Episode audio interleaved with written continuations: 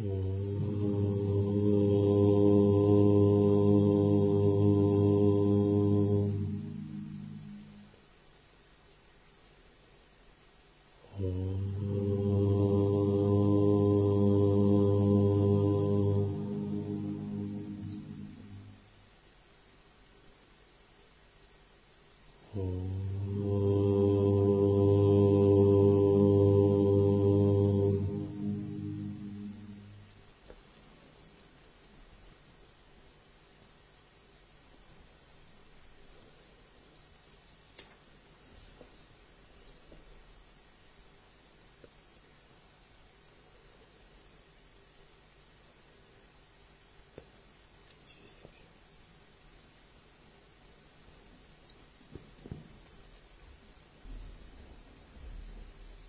Наставление Падмасамбхава, продолжение.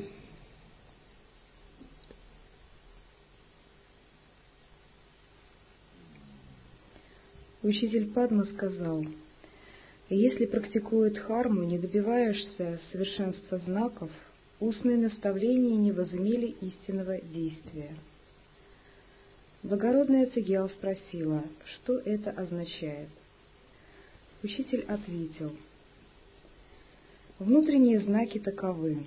Блаженство, ясность, состояние немышления возникает внутри тебя. Свободные от привязанности к конкретному и беспокоящим эмоциям твои мысли самоосвобождаются. Средние знаки для обнаружения благословенной дхармы таковы. В твоем теле и речи спонтанно проявляется благословение – ты можешь пресекать вредные эмоции и преодолевать трудности. А болезнь, злые силы и мара не могут ввести тебя в заблуждение. Внешние знаки освобождения ума практикой Дхармы таковы. При свободе от восьми мирских забот узел твоей привязанности к эго развязывается и распадается.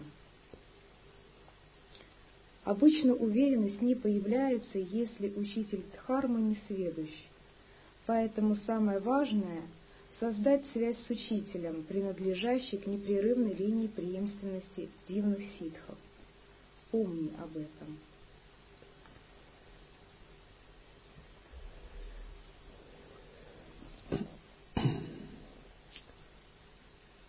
Если вы практикуете полученное наставление – у вас обязательно проявляются знаки. Внутренние знаки проявляются как блаженство, ясность и пустотное пребывание вне мышления. Кто получает знаки блаженства? Тот, кто усердно работает с каналами, очищает ветры. Кто блюдет себя – За три года усердной практики асан, пранаям и цандали он получает знак блаженства. Очень важно изменить свои кармические энергии на чистые духовные энергии практикующего, соблюдением заповеди Брамачарьи, асанами, пранаямами подготовить свое тело к тому, чтобы всю жизнь был высокий уровень праны. Кто получает знаки ясности? Тот, кто непрерывно работает с санкальпой, становится мастером санкальпы. Полностью проясняет дух практики созерцания через санкальпу – или тот, кто поддерживает практику божественной гордости, как одну из санкальп. Кто получает знак немышления, пустоты? Кто усердно каждый вечер сидит в Махашанте, преодолевая расплывание и возбужденность и прорываясь через пелену двойственных мыслей –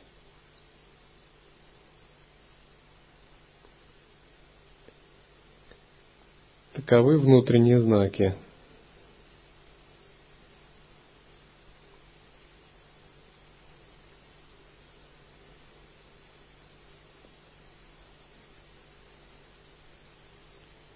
Средние знаки означают, что внутренние и внешние мары и болезни не могут вас ввести в заблуждение. Это означает, вы можете отделить свое тонкое сознание от них и пребывать состоянии ума, подобном пространству, без всяких сомнений.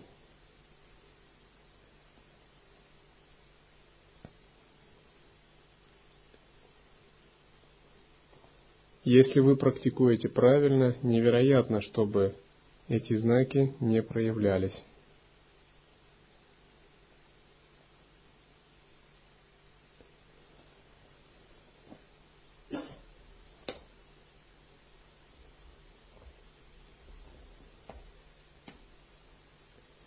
Обычно схема практики стандартная. Первые 12 лет – когда 12 лет прошло, схема практики нестандартная, которая учитывает индивидуальные кармы человека. Йогин должен выполнить базовые практики, затем он должен овладеть концентрацией, сидячей медитацией, прояснить свой ум и развить внимательность. Следующие 3-5 лет. И подготовить свои каналы и праны. Затем йогин должен, прояснив природу ума только после этого и обретя непрерывную способность к созерцанию, йогин должен уделить внимание работе с ветрами и каналами. Он должен усилить свою энергетическую практику, выбрав путь техник или путь визуализаций – в зависимости от склонностей.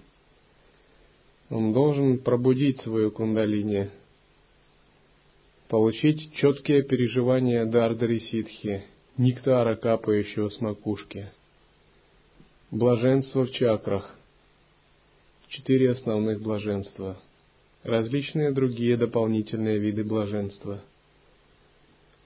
И он должен научиться объединять созерцательное присутствие – с блаженством в чакрах и элементами. Наконец, интенсивно практикуя, он делает прорыв в кундалини-йоге, достигая различных видов самадхи. Но это может делать тот, кто не имеет ограничений на практику с энергией. Тот, кто имеет ограничения на практику с энергией, не может этого делать он должен стабилизировать свои элементы шат-чакра-йогой.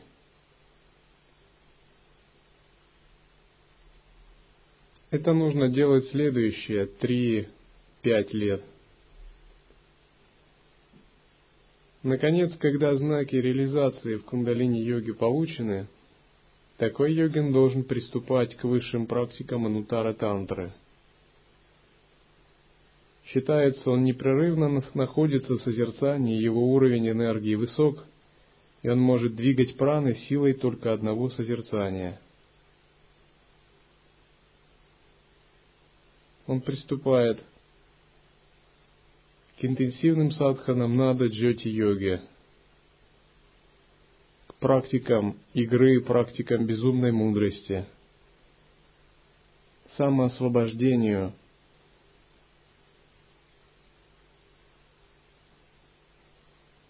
и самым высшим садханом. Так обычно практикуют те, кто следует путем анутара тантры. Заложив мощную основу в начале, они открывают природу ума. Открыв природу ума, сосредотачиваются на управлении энергиями. Очистив праны энергии, с их помощью они взлетают, чтобы получить высокие знаки реализации. Вся оставшаяся жизнь является развитием этих знаков. Тренировкой гибкости в созерцании, в смешивании в повседневной жизни. Продолжением работы с энергиями постоянным разрушением разных состояний, таких как немышление, привязанность к ясности и блаженство, через самоосвобождение.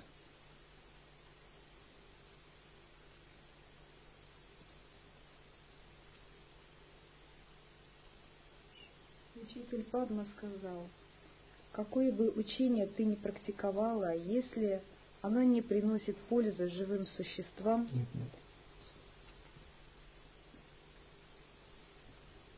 глубокие наставления не содержатся в книгах. Благородная Цадьял спросила, что это означает. Учитель ответил, если необычайный учитель дарует глубокое наставление, пусть даже выраженное одним единственным предложением, достойному ученику, который притворяет его в практику, этот ученик зародит в себе уверенность и обретет плод. Сагьял, твой нерожденный ум пуст, светоносен и всеобъемлющ. Ощущай это постоянно. Следует это запомнить на всю оставшуюся жизнь. Твой нерожденный ум пуст, светоносен и всепроникающ.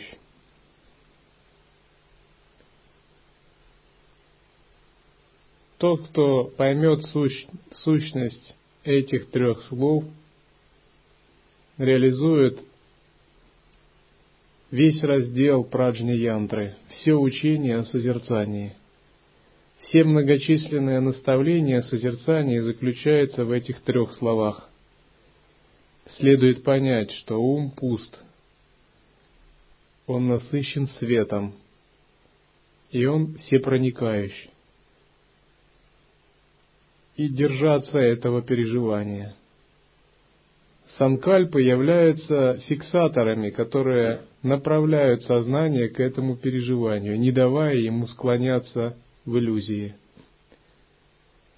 Однако сами по себе санкальпы не являются чем-то абсолютным. Санкальпы ведут к переживанию пустотности, светоносности и всепроникновения исконного ума. Поэтому, работая с санкальпой, вы обязательно, вне всяких сомнений, должны прийти к этому однозначному переживанию пустотности, светоносности и всеобъемлющности изначального ума.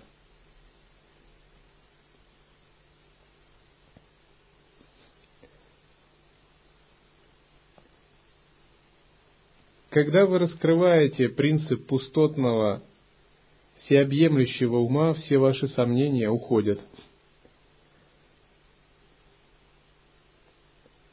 И все живые существа делятся на тех, кто раскрыл пустотный всеобъемлющий ум, и тех, кто не раскрыл.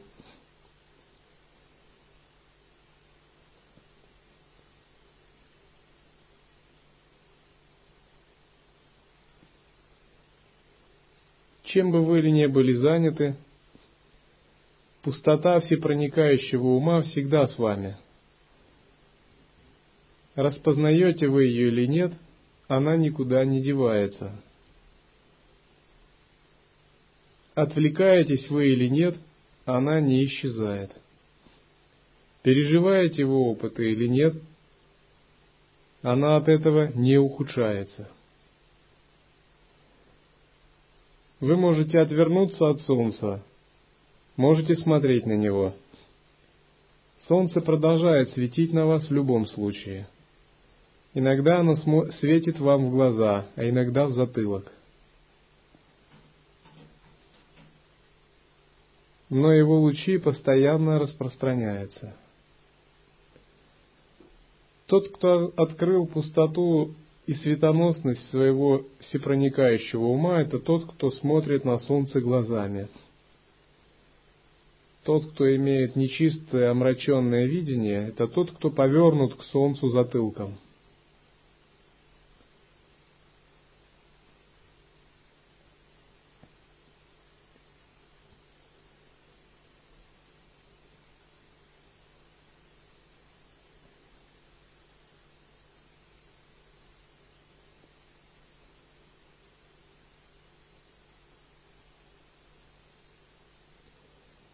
Чтобы повернуться к этому солнцу и смотреть на него глазами, нужно убедить ум не обращать внимания на посторонние вещи и не прилепляться к ним, чем он, конечно, пытается заниматься постоянно.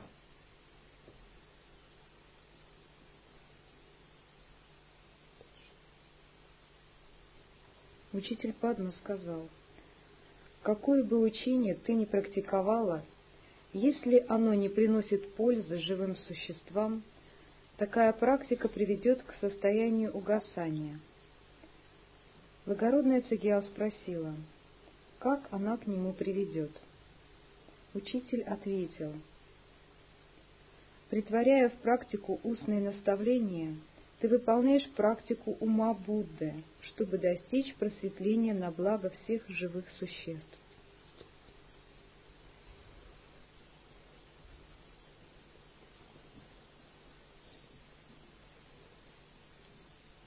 Желание просветления только для себя – это причина страдания, поскольку просветления для себя не бывает – это означает, что выполняя практику только ради себя, человек вряд ли найдет освобождение и вряд ли найдет счастье, поскольку освобождение всегда является сверхличностным принципом. Не обладая способностью превосходить свою личность, человек никак не может отвязаться от цепляния за свое эго – Поэтому важно порождать установку в практике, практику на благо других. Если вы свободны от эгоистичной привязанности, знаки реализации начинают проявляться –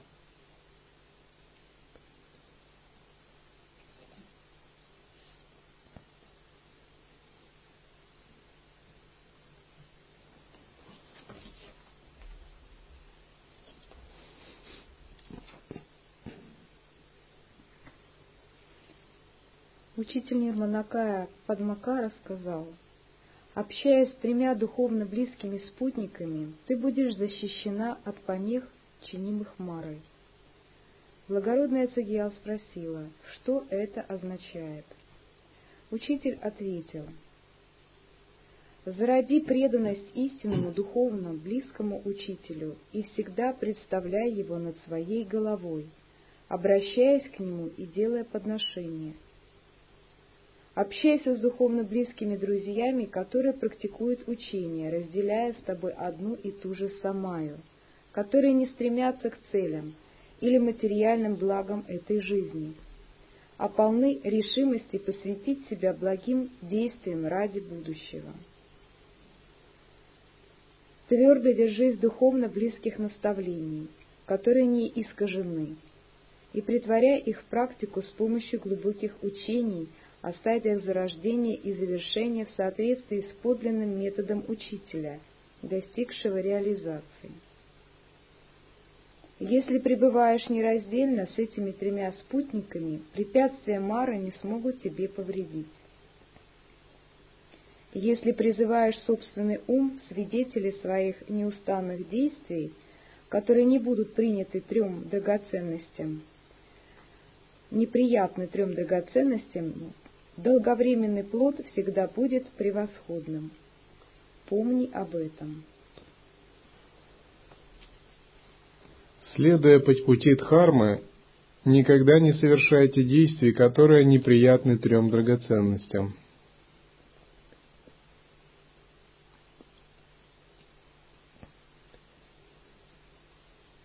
Общайтесь только с теми, кто является духовно близким вам, то есть делящим самаю. Общение с тем, у кого ум вырожден, является препятствием для духовной жизни.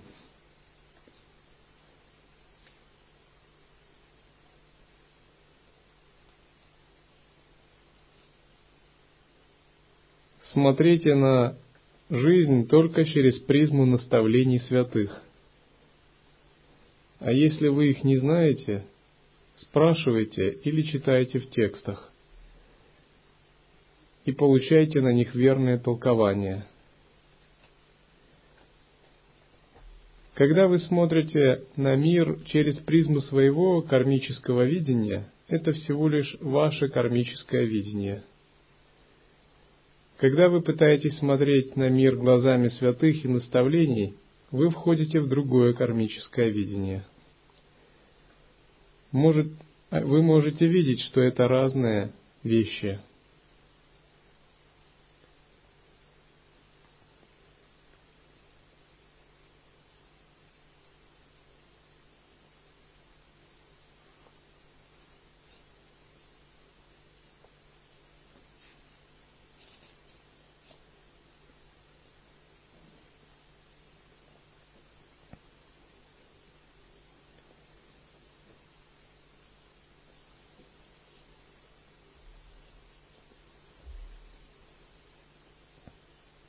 Учитель Падма сказал, практикуя дхарму, необходимо заложить хорошее основание. Благородная Цигьял спросила, как это следует делать. Учитель ответил, прежде всего, не накопив заслуг, ты не встретишься с учителем, который обладает устными наставлениями. Не имея кармической непрерывности предшествующей практики, ты не поймешь учения. Не обладая особой верой и преданностью, ты не сможешь понять достоинство учителя. Не имея обетов, нравственных правил и самай, ты осквернишь корень практики дхармы. Если не будешь руководствоваться устными наставлениями, не сумеешь медитировать. Если не обладаешь усердием и упорством, не вступишь на путь практики, и твои достоинства уклонятся в ленность. Если твой ум искренний не отвратится от сансарных устремлений, не достигнешь совершенства практики дхармы. Если же все эти факторы совпадут, практика дхармы будет успешной. Достижение непревзойденного просветления – зависит от совпадения множества причин и условий, поэтому будь прилежна. Короче говоря, чтобы отвергнуть то, что следует отвергнуть, и совершить то, что должно свершить, не оставляй свои тело, речь и ум в заурядности, а прилагай усердие, и результат будет превосходным.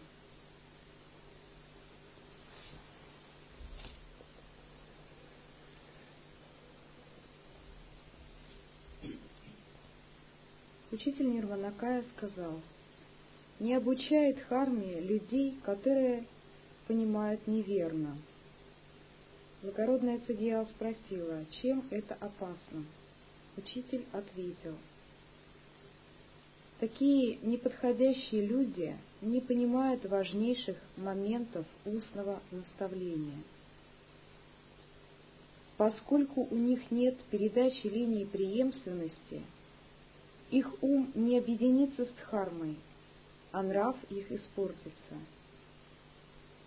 И если учить дхарме людей, которые искусны в сухих умствованиях и цепляются за словесные ухищрения, это приведет к клевете на дхарму. Очернитель дхармы накопит дурную карму, а ты, разгневавшись, тоже накопишь проступки. Так из-за дхармы и учитель, и тот, кто получает учение, приобретут дурную карму. В этом нет надобности. Не превращай глубинное наставление в предмет продажи, но практикуй с упорством в уединенных местах и объедини свой ум с дхармой.